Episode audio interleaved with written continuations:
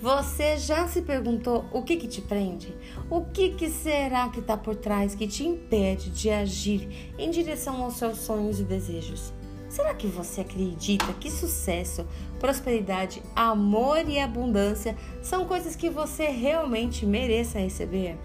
Sabe que encontrar a resposta para essa pergunta foi o grande desafio da minha vida? Não é fácil, não foi fácil, mas é tão possível que agora eu tô aqui para te oferecer não só a minha expertise como coach ericksoniana, mas a minha experiência pessoal para ajudar você nesse seu processo de tomada de consciência para descobrir o que que te impede de fazer acontecer.